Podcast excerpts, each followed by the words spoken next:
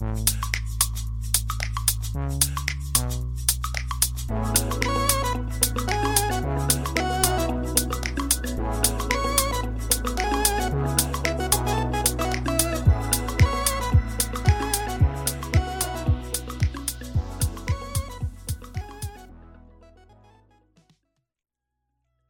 迎收听日本排球推广部，我是来自 Park 新手村的多喝水。说来，其实上周五我本来要发一篇就新的新一集，结果如果有追踪我 Instagram 的人就会知道说，我的硬碟没了，所以我从之前的一些资料啊。不管是以前的 podcast 还是我在 IG 上做的一些素材，跟原来要发在就是前几天有在那个我在我的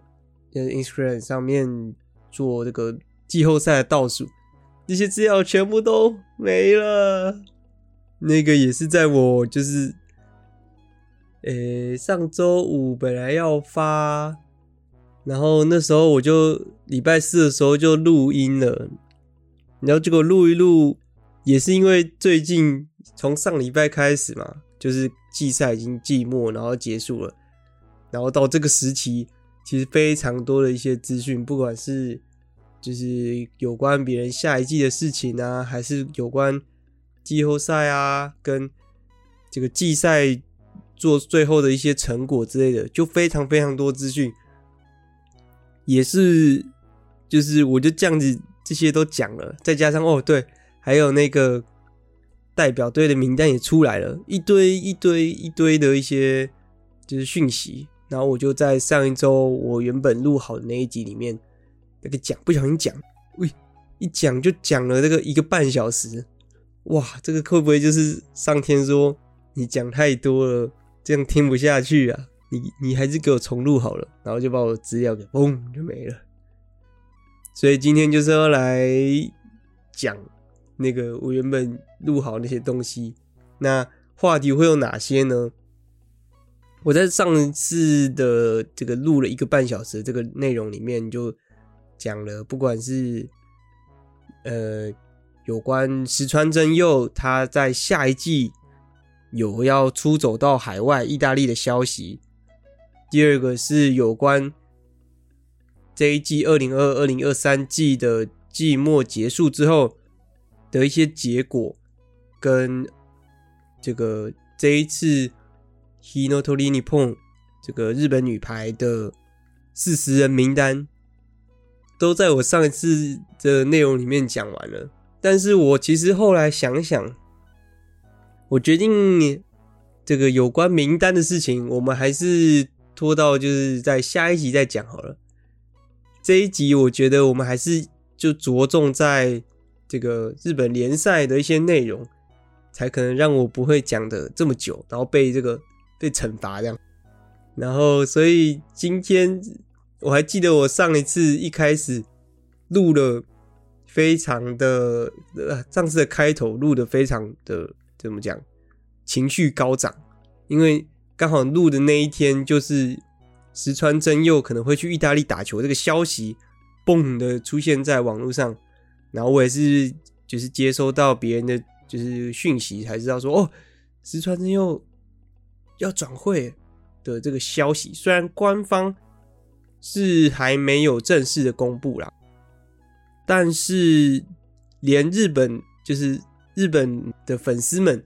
也都有发表这有关的消息，然后感觉啦，也是有点，就是只是只缺他们没有最正式的公布而已，所以我觉得他应该还是会到这个海外去打球。石川真佑他在这一季真的是非常的鬼神般的战绩啊，就只有在发球跟拦网上面。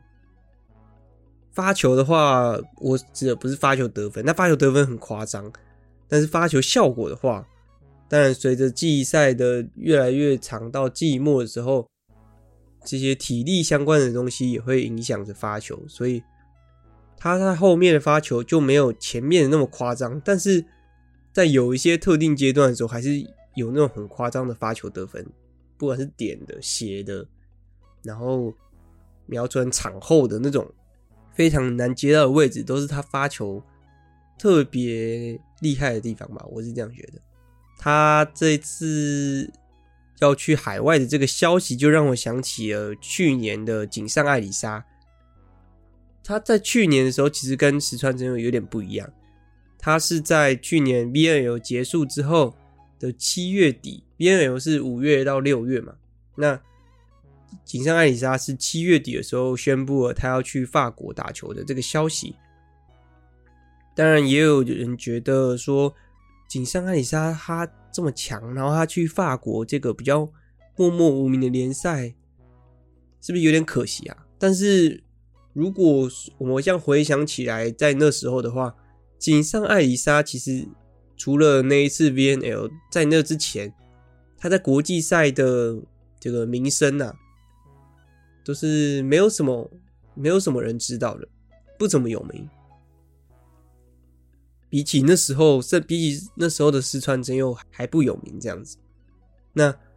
他打出真正打出成绩的，也就是在在去年那一季。二零二一、二零二二季带领久光，然后拿下冠军，也成为当季的那个得分王，破了日本人的记录，破了那个木村沙织的记录嘛。然后又在 VNL 算是大放异彩，然后到 VNL 打出成绩跟这个联赛的成绩，所以就如果说时机来讲的话。时机跟名声的话都不够的，井上爱里沙选择海外的这个选项，我相信当时应该是不怎么多的。但是井上爱里沙下一季又会去哪里就不好说了。当然也有可能也是在这种国际赛之间的时候，又会出现这个转会的一些消息。那我们到时候再来跟大家讨论。那石川真佑要去的。就是传言说要去的这个意大利的联赛，是那种女排之中顶级的这个意大利联赛。顶意大利意大利联赛里面有分一级跟二级，那他是要去 Stage 一这样子，跟他哥哥这个石川佑希算是同 level 的一个等级的联赛。然后他哥哥也是确定续约在明年。呃，在应该说，在今年底也是继续续约，在这个意大利继续打球这样子。再来，我们来讲联赛的内容好了。虽然有人可能会觉得说，哎，已经要到季后赛了，那寂寞的事情还有需要要讲吗？但是其实这个寂寞啊，才是有点像是联赛的最高潮。因为其实我们回顾一下当时的情况，当时 NEC 还在第五名，然后 JT 在第四名，那只有进只有前四能进入到季后赛。我在上一集的时候是预测觉得说，NEC 其实非常难在最后两场比赛连胜嘛，但其中一个原因是因为他们的对手。非常强大。第一个是这个电装蜜蜂，在这个季末的时候逐渐爬了起来。第二个是排在第二名的奇遇上尾，两队都是非常强。那他要连连战两场，这个这么强的队伍，他是不是能很稳定的赢下来？我觉得非常困难。所以我觉得当时觉得几率非常的低。那 JT 他只要就是赢一下最后一场就是没有问题了。他在这个最后的三月底的赛程中只有一场比赛，但是没想到的是 NEC 超乎我的想象的一个结果，展现了他们在皇后杯女王的这个决心，直接在这个季，直接在这个最后一个礼拜。连续两场以三比零直接带走了让 JT 无缘季后赛，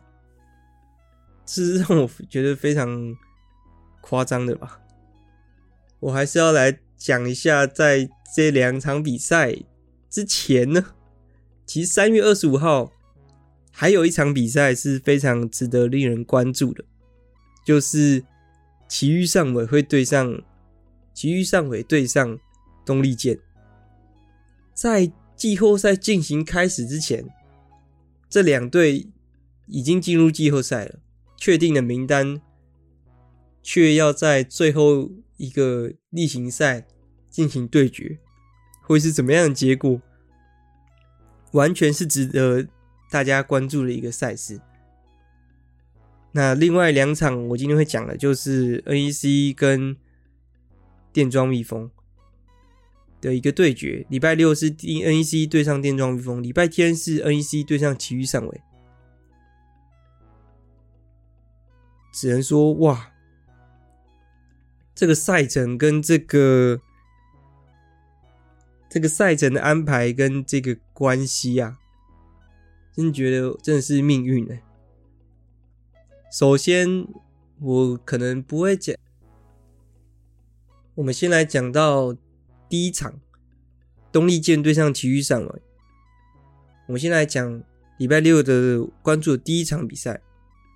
东丽箭对上埼玉上尾。这两队的球风的特征都是，是球球风非常的快速，都是节奏非常快的两支队伍。第一场开始就双方透过他们的发球的战术，火光四溅呢。特别明显的是，这场完全有感觉到。奇遇上尾是那种超级挑战者的这种角色，准备了各种针对东丽剑的这种战术跟站位，然后反而东丽剑却是有人很重要的角色，有一种不带状态的这种感觉。那我们讲回到发球战术，东丽剑有那种。正面迎击、正面对决的那种感觉，像是石川真佑的发球啊，呃，还有 Seki 啊，关他针他们两个针对 Lozo 也有发也有抢到几波节奏，但是在埼玉上尾的战术的压制之下，第一局这应该说这五场比赛里面，完全感觉到埼玉上尾大部分都把持着。这个节奏这个角色，但是东丽箭也是很厉害的点，就是他虽然都是被控制的那种感觉，但是他的分差几乎是很少被拉开非常多的。也许这就是硬实力上面所展现出来一些成果。东丽箭在这个外援选手库兰也是他们最主要的一个攻击手之一。状况不佳的一个状况下，跟官似乎没有怎么配得很到，得分率下降，嗯，应该说得分率在这场这几场这五局里面非常的低，同时又被这个埼玉上尾针对发球站位的这些压力之下，也造成了。东东丽箭接发球阵的一个非常大的一个困扰，怎么说呢？就像是奇玉上尾，他会发，假设库兰在四号位，然后他是准他是前排大炮手的一个位置，石川真佑就站在他的右后方去接发球，大概是五号位的这个位置，奇玉上尾就会针对库兰的前面或者是。库兰的身后，库兰是一个一百九十八公分的一个外援选手，然后他会发在库兰的后面。那在东丽箭的分配里面，库兰没有在接发球的角色里面，然后所以这个发球的点位就变成石川是必须去接的，然后或者是就是他们也会针对在。就是也是发在可能其余上我会发在一号位的位置，也就是发在这个举，应该说要怎么讲？石石川真佑其实是站在一号位跟六号位中间的一个位置，那他们都会持续持续去发这个一号位的深处。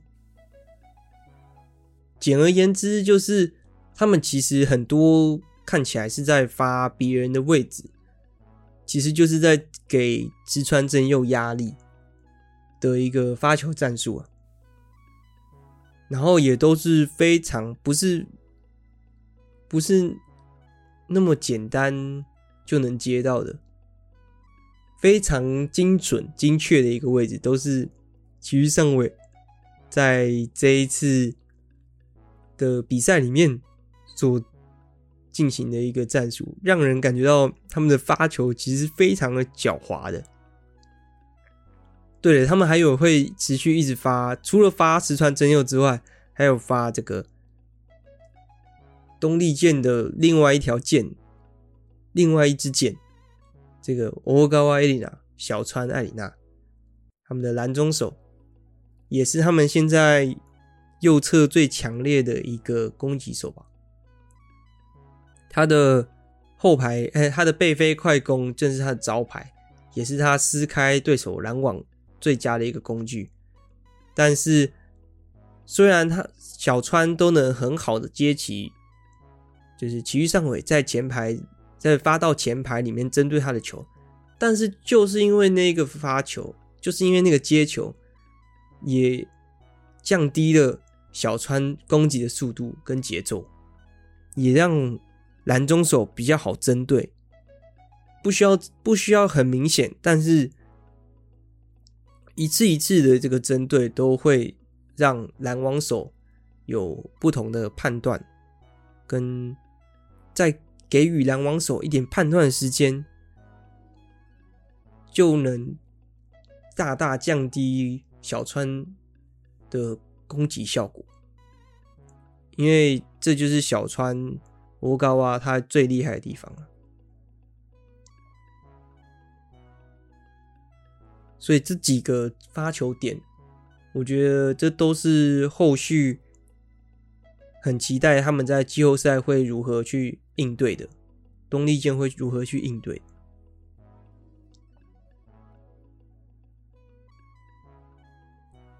然后这场比赛里面还有很一点让我感觉到琦玉上位准备的真的是非常充足，也就是他们因为这两队的攻击节奏都非常的快嘛，但是他们两队的防守其实也是非常的强哦，所以在这场比赛里面来回波真的是非常的多。但是在来回波里面做了更多的变化的是奇遇上尾，他们吊球的一个时间点，跟他吊球的位置都是非常的绝妙，让人感到绝望的。就是你在比赛看一看来回杯，哇哦，这两边防守都很强，攻击哇跨过去了，我接起来了。当在这个你在沉浸在来回波的这个。余韵之中的时候，就在那个时瞬间来了一个吊球，让看比赛的我也都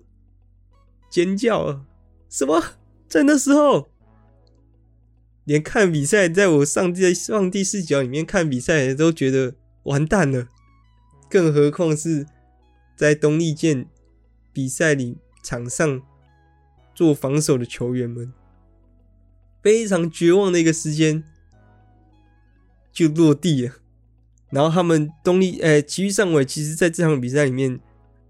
这也是他们最主要抓节奏的一个方式。然后东丽健里面，东丽健在这场比赛做这个，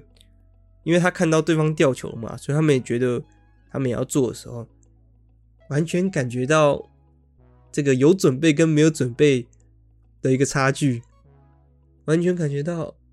啊，在这个吊球时间点已经有点猜到这种感觉，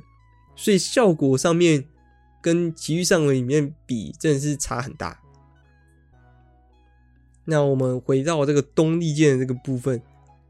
东丽剑在枯染状况不佳的情况下，他们又是如何拉到第五局？也就是石川真佑的存在。石川真佑在这场比赛里面，总会希望他能转到前排，因为他在前排真的是无敌耶！就是在来回波这个状况下面，当然高球是他非常擅长的，但是他跟 Seki 在去年国际赛练出的快速的长球，然后搭配高球这种变化，然后再搭配切入这种斜角的这种战术，让石川真佑完全在前排是。其余上尾完全没办法控，就这种克制的这种攻击手，真是展现出等级上面的差距诶。但这场比赛里面，东丽健只能说是硬扛着石川真佑跟 Seki，Seki 都在这场比赛都感觉到有一点小慌张的这种感觉，但石川真佑的存在真的是一个定心丸。还是扛着大部分的人往前进啊！因为这场比赛里面，另外一个只能说发挥不好的吗？是这个前面几个礼拜我都觉得他状况非常好的 Noro 野吕加奈子，他被压制了。他应该说，因为这也是埼玉上尾的一个特点嘛，刚好 Noro 野吕。他对到的是对面的外援选手 Nozo，超高，他的那个拦网跟其他的嗯日一般日本的边攻手的高度差太多，拦网的压力我相信也是非常大，所以就是我觉得是在这样的情况下给予野吕的压力，让他被压制。然后也在这场比赛里面换上了黑后爱，黑后爱在二三局之后逐渐的抓到了这个攻击的节奏，也分担了一些枯染的压力，让枯染后面稍微有一些些发挥。但是我觉得这个非常重要吧，这是让我回想起了前两季的东丽箭的三支箭。当时的三支箭可能不包括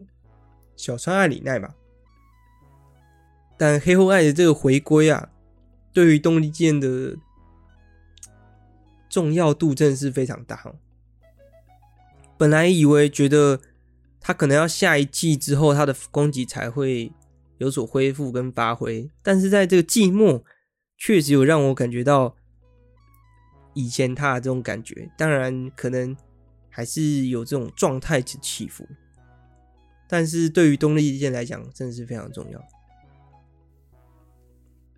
然后这场比赛里面，就是靠着石川跟黑后爱后来的崛起，抢了还是有拿下两局，最后进到第五局。第五局之后很，很多就是看情况嘛，所以实力还是我觉得还是相当啊。但是其余上位的这种调整的速度真的是非常的快诶。当然，我觉得可能跟选手经验也有关系，因为像是这一季回归的这个 Iwazaki 延期，他的。经验啊，还有他这一季的发球，也是我觉得他这次入选日本代表的一个原因啊。哎呀，不小心就讲到日本代表，但是我觉得这个还是可以稍微讲一下。但是后面我会再单独为日本代表去做一集，跟大家说明，就是有一些这种你可能不认识的选手，我还是会稍微带大家介绍一下。可能还有他们的来历啊，什么之类的。我们回到这延期，他调整怎么说？他这种战术经验非常丰富，他调整速度非常快。从第一局到第二局的一个状况，就能完全发现。他们第一局的时候发现，他们派东丽健派枯兰选手、外援选手去拦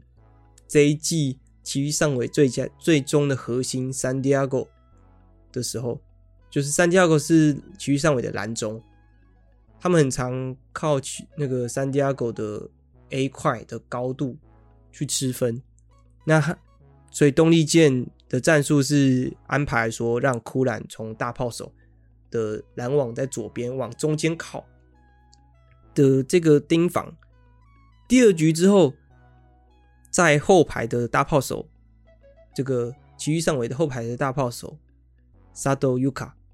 佐藤优花，他后排攻击的位置就换到了一号位，在第二局的时候有出现一次完全甩开拦网的这个情况下，让这个他们后排直接后排攻击直接炸裂。哇，就觉得当时看到的时候就觉得哇，太厉害了吧！然后我才回放看到说哦，因为很少会，虽然说大部分都会知道三 Diego 是核心，但是也不会派大炮手往中靠去拦这个协防。然后东丽箭这样做，但是其余上尾发现了，然后去做战术的调整，速度非常的快，然后也。完全知道后排攻击使用的这个时间点，非常的厉害。然后在分差，他们稍微有些拉开，有些局数，其余上尾虽然说东丽剑还是很咬着嘛，但是有些分差拉开，我觉得三四分非常大了。然后其余上尾在这种高速的这种来回波的情况下，还搭配了很多切入的一些战术。也打乱了东丽健拦网的阵型，再加上东丽健的拦网又是这次季后赛四支队伍里面最差的一个，所以有可能又是因为这样又有额外的效果。然后东丽健防守很厉害嘛，所以他们就搭配了很多绝妙时间点的吊球，打破东丽健这个防守的一些相互的关系。然后让东丽箭防守阵型有点乱了，这种感觉，所以觉得哇，埼玉上尾有备而来啊！虽然说无关进入季后赛，但是对于他们实验性吗？去模拟他们在季后赛对上东丽箭的一个情况，算是非常有成果吧。当然，这样的一个就是战术的。运用对于动力舰去备战季后赛也是非常大的一个资讯吧，所以我觉得他们相互学习应该蛮多的。再来，我们就进入到这一次就是季赛回顾的主要的主主角啦，NEC。NEC 在礼拜六先对上了电装蜜蜂。电装蜜蜂在上礼上礼拜，也就是三月中的那个那个时间点，三月十九、三月二十吧，好像对上 JT 拿下胜利。当时就觉得哦，看了这场比赛就觉得知道电装蜜蜂的一个新的形态了。过去的电装蜜蜂是觉得他们蛮依赖依赖大炮手的，但在这一季。加了这个 Neriman，然后在这一季前的时候一直抓不到非常好的节奏，看一直看到 Neriman 被拦下来，这么大只一直被拦，一直被拦，一直被拦，完全依靠这个 Neriman 的这种感觉。但是在季末的时候，他把 Neriman 位置调整到调整到举队，他把奈利曼调整到举队之后，也不是依靠奈利曼为主了。能也能感觉到他们的核心是他们的蓝中手，一个是 Yokoda，一个是 Yokoda 妹妹 Yokoda Sayaka。这两个姐妹她们的蓝中风格虽然有些不同，但是其实电装蜜蜂最主要靠的应该就是他们的拦网战术。他们拦网战术，我相信是他们就是现在的队形的一个核心，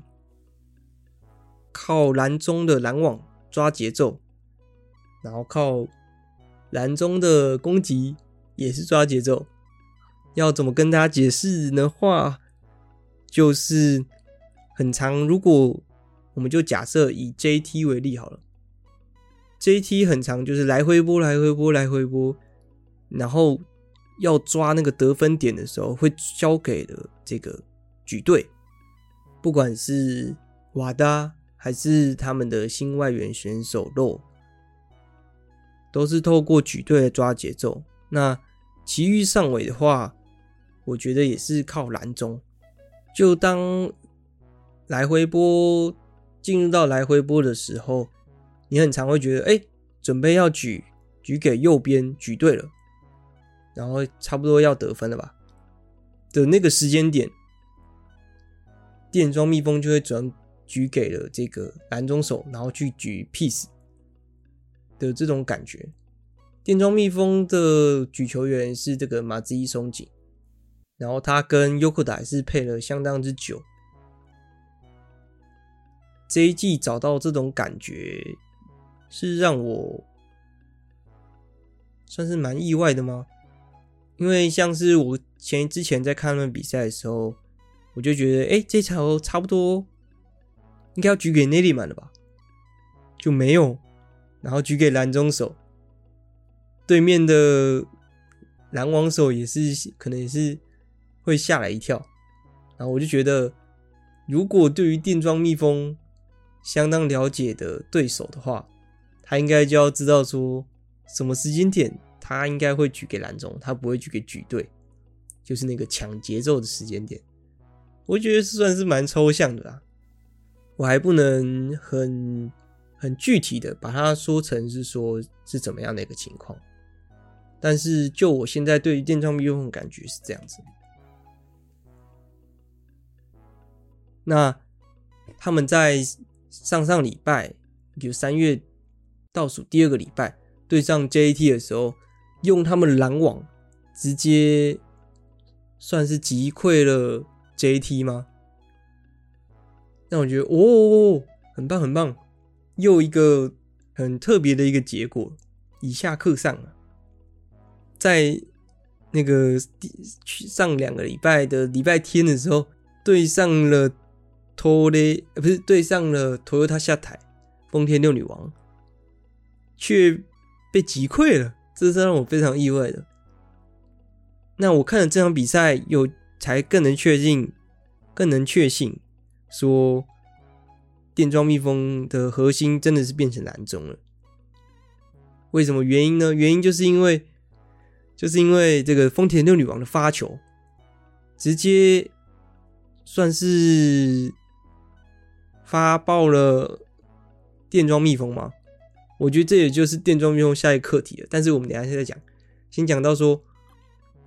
我看了数据才就会发现说，电装蜜蜂在对上丰田六女王的这场比赛的蓝中的配球少了很多，多了很多长攻的这种球，这种比例上的变化，就能感受到说，哦，他们对上 JT 的比赛的时候，他们的拦网。他们的蓝中的攻击都得到了相当大的成效，但是在对上丰田六女王这种发球强，然后面高打点，因为他们的外援选手是来自美国的这个举队，也是就美国的边攻手 Daniel 这种最高点，然后最破坏性的攻击。直接算是让电装蜜蜂新的核心，不管是蓝中的拦网还是蓝中的攻击的成效都没办法很好。毕竟接发球没有接的很好，也让他们没办法很流畅的进行他们战术，所以就很漂亮的被丰田六女王给击败了，然后就迎来了这周的对上 NEC 的对决。但是我看了比赛才想起来，对，NEC 也是发球非常强的队伍，再加上他们拥有这一季的发球王古贺纱理那，古贺，直接让直接让这个电装蜜蜂有一种再一次经历到就是上礼拜的这种感觉，在接发球上面非常的痛苦嘛，连他们的主攻手的大腿那卡莫多中远。发球都变得不太接，呃，接发球都变得不太行了。再加上，虽然说 NEC 跟丰田女王都是发球很强的队伍，但这两支的进攻节奏跟战术核心完全不太一样。NEC 是那种属于节奏起来了就非常强的队伍，跟埼玉上尾很像。所以这场如果我发球让他们过得非常的顺，然后进攻也非常顺，那这他们几乎是挡不住了。所以这场比赛也是很流畅的被 NEC 给带走，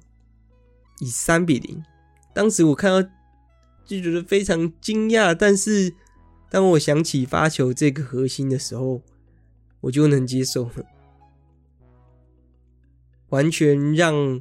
NEC 把这场比赛节奏抓在手中。还有另外一个能知道的点，就是当 NEC 的右侧攻击，连他们的右侧攻击的效果都非那么好的话，那 NEC 这场比赛算是，嗯，可以赢得更简单了。再加上在最后一周的时候，他们的外援选手 Sarah。竟然回归了，在这个回归之后，完全感觉到这个 NEC 有这种等级的提升的这种感觉。然后电装蜜蜂的战术完全起不来。然后现在的目前的正举的话，感觉会是这个萨瓦达泽田。那谁是第二个举球员？那就可能看再看状态吧，看对手吧，我是这样想。说到 NEC 的发球的话，他们很厉害的点就是他们发的非常精准，可怕到又让我想起了这个埼玉上尾对上 NEC 的这种情况。怎么说呢？因为其呃，因为电装蜜蜂不就是靠蓝中的队伍吗？那他们发球精准到可以发到蓝中手旁边一点点，让蓝中手都犹豫说：“哎，这不就发我身上了？”这种感觉吗？这当有这个瞬间的时候，球就接喷了，真的是精准的可怕。只能说 NEC 确实有把自己的状态调整到最好，去迎接到。他们要争取季后赛最后名额的这个关键时刻。那既然我刚刚讲到说，其实上尾跟 NEC 他们两个发球都这么强，他们的攻击节奏也都很快。那来到礼拜天的这个时间点，应该就是非常令人期待的一场比赛吧。NEC 对上埼玉上尾，结果这场比赛里面，看来埼玉上尾是想要留一个后路，他没有让这个多索上场，然后反而让他们的大炮手 Meguro 在季初的时候，他也是以先发的时候出场，在罗索还没有适应队伍的时候。在季初的时候，那时候他们就是以这样的阵型去进行比赛。结果这场比赛里面，NEC 的各种战术跟各种跑位撕开了这个拦网，哎，撕开了 NEC 的这种拦网，然后他们也针对了这个埼玉上尾的蓝中的一个战术做了应对，算是怎么讲？有一种轻易把埼玉上尾打掉这种感觉。虽然崎玉上尾只有换掉一个 Rosso，但是整体来讲，感觉好像没有要尽全力，像是昨天对上东丽剑的这种感觉，有种在这种隐藏实力的这种感觉。虽然 NEC 昨天也看到了那些所有的一些应对，但是崎玉上位最强的还是他没有，就是他的去针对对手一个能力。在这场比赛里面，似乎还没做到对抗 NEC 的这个功课，所以这场比赛里面，NEC 主要也是把持了这个比赛的内容了，算是很简单的带走了吧。带走了崎玉上尾，以三比零。但说到这个改变过后的 NEC 啊，就换上了 Serra 嘛。还有另外一个点就是，如果 Serra 在的话，他跟 Koka 不管哪一个轮次都能把右侧的这个拦网，对于对手来说右侧嘛，他们在左侧，然后对手在右侧攻击，这时候这个拦网的压力。给到非常的足啊 Sera 在的时候又多了一组高墙，Koga 在的时候已经是这种非常强的拦网。呃，Koga 在这一季的拦网里算是被评价的非常高，也是我在去年国际赛之后逐渐感觉到他的拦网的能力的一个飞升啊。在这一次的这个这个名单公布之后。然后访问到这个总教练马纳贝真锅教练，就说到说古贺的拦网，他个人觉得作为边攻手的拦网排到前五名哦，评价这么高，那可想而知说古贺的拦网是多么的好。然后我也见证了很多的，不管是在联赛，甚至我们回顾到这个国际赛，去年国际赛有多少次。古贺是因为古贺的这个在右侧的这个拦网拦死了对面的右侧攻，他们他在左侧这个拦网拦死对面右侧的这种得分网的这个情形，哇，就觉得哦，就是 NEC 他们在针对对手右侧的拦网的效果的时候，应该是他们队伍中非常大的一个优势。也是对于这种如果右侧主要是以右侧为主导为主体的队伍的话，压力都相当大。那崎玉上尾在这场比赛里面也见识到了，因为崎玉上尾他们虽然不是以右侧，他们目测目前已经不是以这种右边为核心的，就是以举队为核心的，但是他们在。这个蓝中的攻击的时候，特别是 Aoyagi 青柳，他们的举他们的蓝中有一个有一个主要的核心战术，也是靠背飞的，也在这这一也在这一场比赛里面吃到了闷亏啊。所以 NEC 就在这个季末时候，连续拿两场，再说一次，连续两场拿下三比零，进入到季后赛。也宣布了二零二二、二零二三季这一季的一个结束，还有前四名最后进入季后赛的前四名的名单出炉了。那在这一季季赛结束之后，所有的数据也做了一个统整，所有的不管是前六人，不管是前六人的名单，还是各项。各项这种得分网啊、篮网最佳篮网啊这种名单也随之而出了。那我们现在就来讲这一季所有选手的一些亮点吧。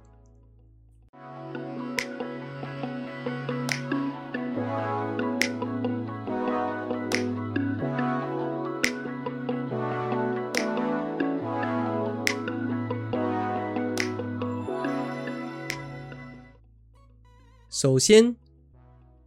这一季的这个得分王啊，就是来自 Toyota 下台丰田六女王外援选手 Daniel 拿下了七百八十八分，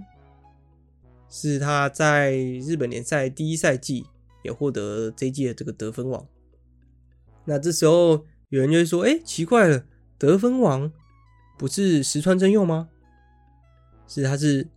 日本人的记录里面一季得最多的一个选手，然后也破了上一季这个井上爱丽莎的记录，拿了七百三十五分，七百三十五分啊，就是再度连续两季。”有人破了这个得分日本得分王的这个记录。再来第三位，值得大家关注，也是这一次首次入选代表的一个选手，这个阿拉基阿亚卡荒木彩花，他的在这一季的得分，他同时获得了这个得分，哎，不能说得分王吧，这种。得分效果，得分率吧，他的得分率是最高的，跟拦网率也是最高的。这一个是他在联赛里面的第三季，而前面几季虽然为什么会没有什么这个怎么讲，为为什么没有大家会没什么印象或是不太认识呢？是因为他前一两季都有在这种养伤的这种情况，所以偶尔才会出场，很少会大量出场。而他这一次终于强势回归之后，拿下了最高得分率的一个奖项，跟最高拦网得分率的一个奖项，得分率来到了五十趴，两球一分呐、再就是拦网的话，一局里面会有零点八颗拦网，也是非常恐怖的数字。再来是发球奖，发球奖就是刚刚有说到的。古贺发球效果率来到十三点一趴，然后再来同样是来自久光 Springs 跟这个阿拉基来自同样的一个队伍的这个尼西穆拉西村，西村是他也是突破了这个联赛的记录，接发球来到七十四点八趴。也是他首次得奖，他突破的记录正是他学姐，就是在久光的学姐，大家相信大家都一定听过的新锅里沙新娜贝丽莎七十 percent 的记录哦，西村是七十四点八哦，而且他是在这种应该说不算季中啦，就是季。季赛比到一半，甚至还没一半的时候，他们的原本的正举球员，哎，他们的原本的正自由人托威受伤了，然后换上他是后面再上来，然后之后作为正选之后，他的接发球的数字太令人震惊，也是他即使托威他好了之后，也是持续作为正选站在场上，也破了纪录。不止破了纪录，也入选了代表，还是这一次入选代表的一个自由人之一。就能发现，哇哦，这一季全部人都是第一次得奖，觉得哦，确实日本联赛也变化了很多，也能感觉到新人的起来，新人的成长。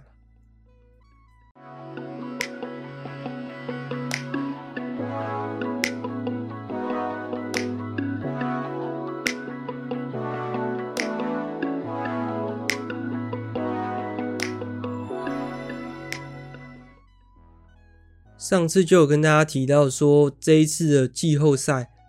会是以小组赛的方式去进行，然后会进行一个月，长达一个月啊，可能不能算是一个月，但是会到三个礼拜，因为小组赛的话，四支队伍总共会比三场，那如果礼拜六跟礼拜天，就四支队伍各比一场，这样子会只会比两场。所以第三场因为延到这个第就是十十五号这一周，但十五号这一周比完之后，他没有打算直接进行这个决赛，他打算把决赛放到二十二十二二十二十多号那一周，哎，这是让我蛮惊讶的，表示他想要再让这个进入冠军赛的队伍再准备一个礼拜，以最佳的一个状况去做对决。这个不知道算好还是不好，但是我觉得两队都进入准备到最好的一个竞技状况去进行决赛，也许是对于观众希望有一个非常好的观赏体验吧，也希望两队没有遗憾吧。啊，这边稍微讲一下可能的对局吧，虽然说是小组赛。但是还是有好好的排出赛程。明天的第一场比赛是东丽箭对上 NEC，这一个就是两个女王的对决啊！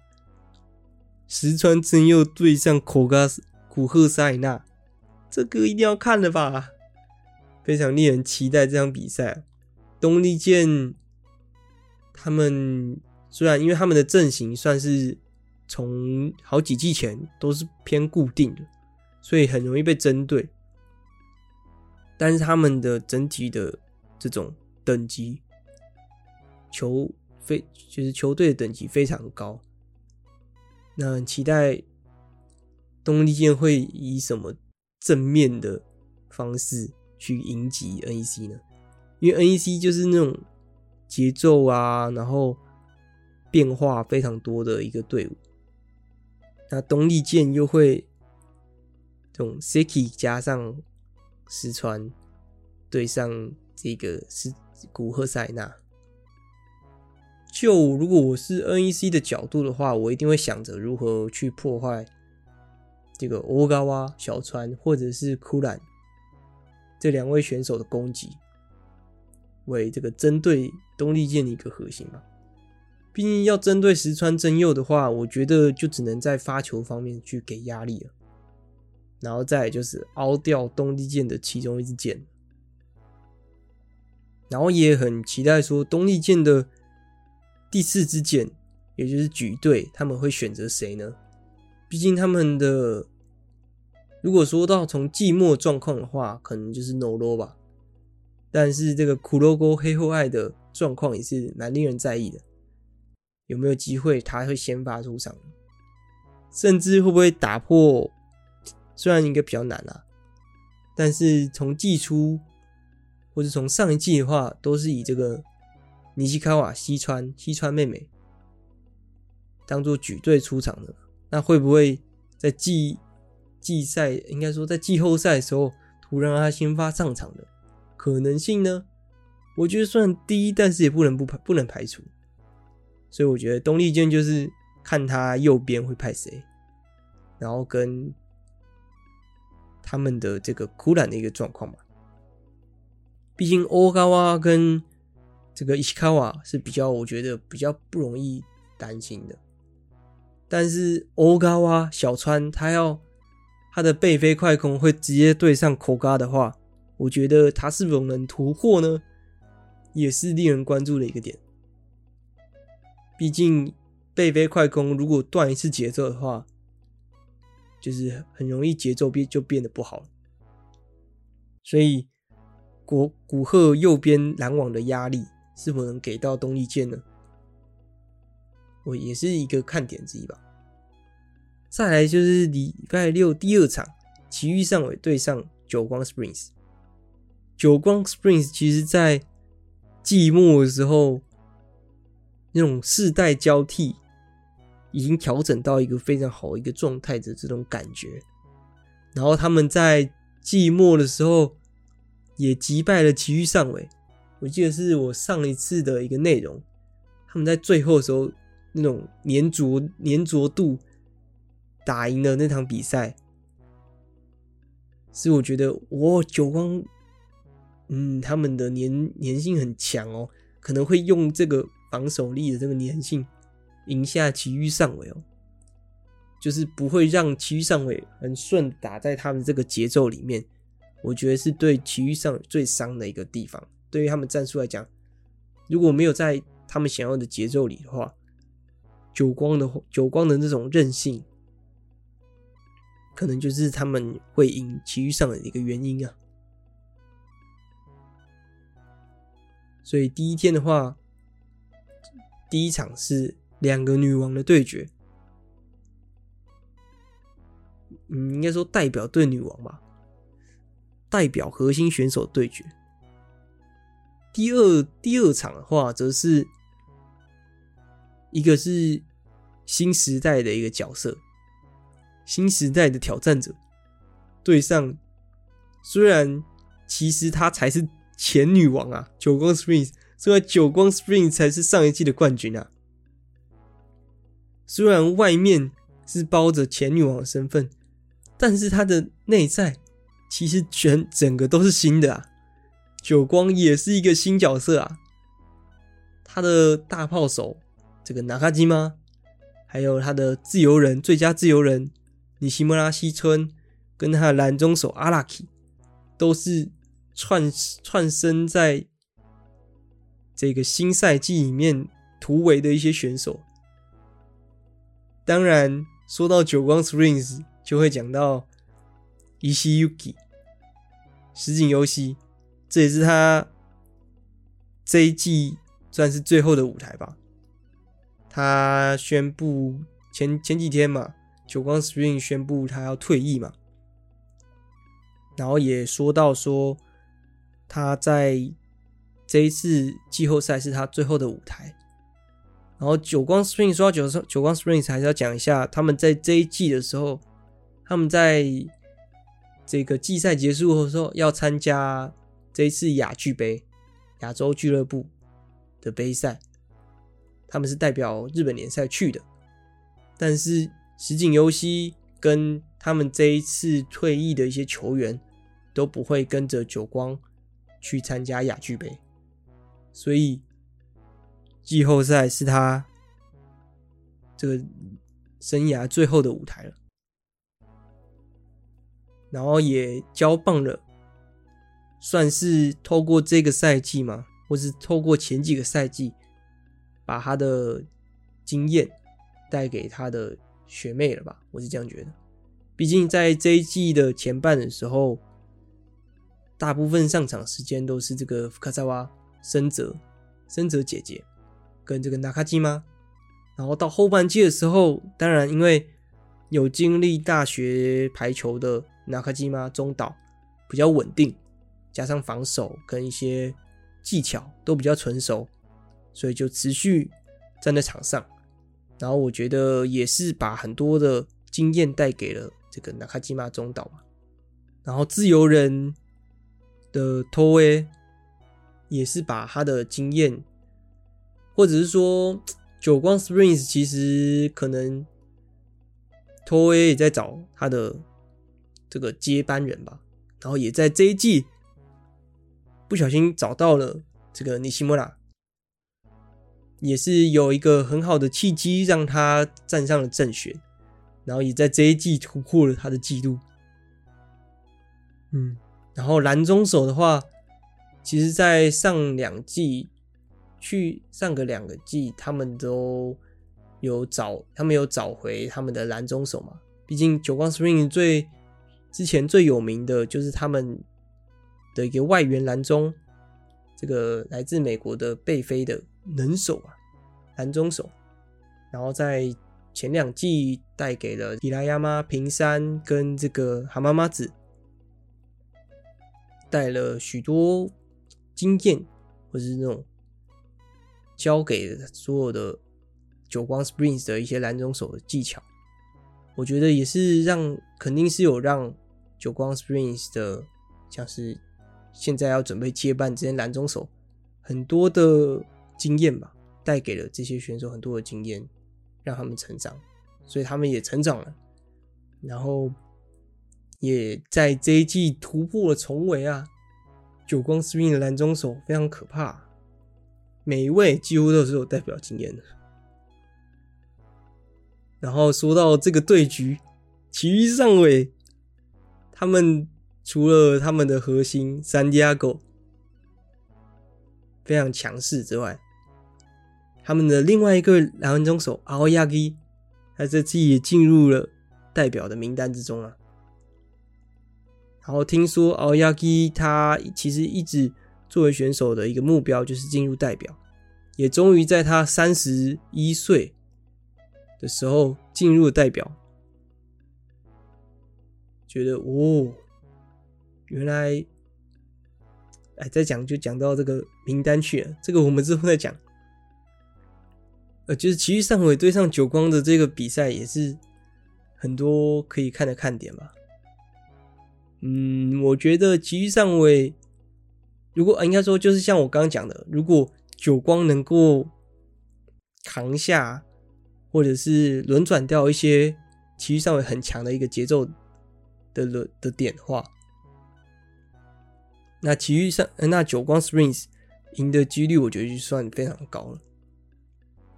然后礼拜天的第一场是东丽箭对上埼玉上尾，也是我今天在复盘这个季后赛最后一周赛程的那场比赛的内容。我觉得其实我刚刚都有讲到了，他们是要怎么去应对，跟怎么去做调整。董丽箭要怎么应对其余上尾？可能会再加强哪方面的战术，是令人期待的。礼拜天的第二场比赛就是久光对上 NEC，算是新旧女王的对决吧。久光 Springs 是上一季皇后杯冠军，再加上季赛冠军，对上目前已经先拿了这一次皇后杯的冠军。他是否能从久光 Springs 抢下皇冠的位置呢？是我觉得很令人期待的一个看点。那如果就选手来讲的话，就是久光 Springs 的举队位，也是他们这一次外援的核心 Dise，是否能突破 NEC？不管是哪一个位置大炮手，右右侧这个拦网，他是就是能 Lisa 是否能突破 Koga 或者是这个 Sarah 的攻击，是非常大的一个看点吧。当然，我觉得久光可能会调整他们的核心转到 Araki，甚至是让这个 Nagaoka 这一次回归代表的长冈望悠举队左手举队。去轮转掉那个时候的位置，但是这么想也不对，因为不管是 Koga 还是 Sara，你再怎么转，就是 NEC 在左侧这个拦网一直都是他们，所以我觉得久光 Springs 要如何突破 NEC 的拦网是一个重点嘛。当然，因为他们的举球。可能是偏矮的，所以可能也会把重心转移到这个纳卡基玛中岛的位置。因为中岛他是算是非常技巧型的一个选手，他的打手攻击算是他非常擅长的一个。那如果面对到这样的拦网的话，是否能透过纳卡基玛去抢节奏呢？我觉得也是蛮重要一个看点。那久光 Springs 如果针对 NEC 的话，可能第一个就是重点，就是要如何针对这个岛村西马木拉的一个背飞快攻，或者是那个蓝中手能不能抓到 NEC 喜欢要使用背飞快攻的一个时间点，算是非常重要吧。如果他抓到了那个背飞快攻的，呃，不是背飞快攻，如果他能抓到这个后排攻击。NEC 使用后排攻击的这个时间点的话，那我觉得久光是能很容易把那个节奏抓在自己手中的，所以蓝中手的阿拉基是非常重要的。啊，大概就是这样吧。总而言之，季后赛肯定要看的，反正我就是非常期待的。然后其他的，不管像是久光 Spring 的隐退的选手们啊，还是后面之后谁转会啊，跟这个日本代表的名单啊，那我都会在后面的集数去跟大家去聊，去跟大家聊。谢谢收听今天的日本排球推广部，我是来自 Park 新手村的多水，我们下次见，拜拜。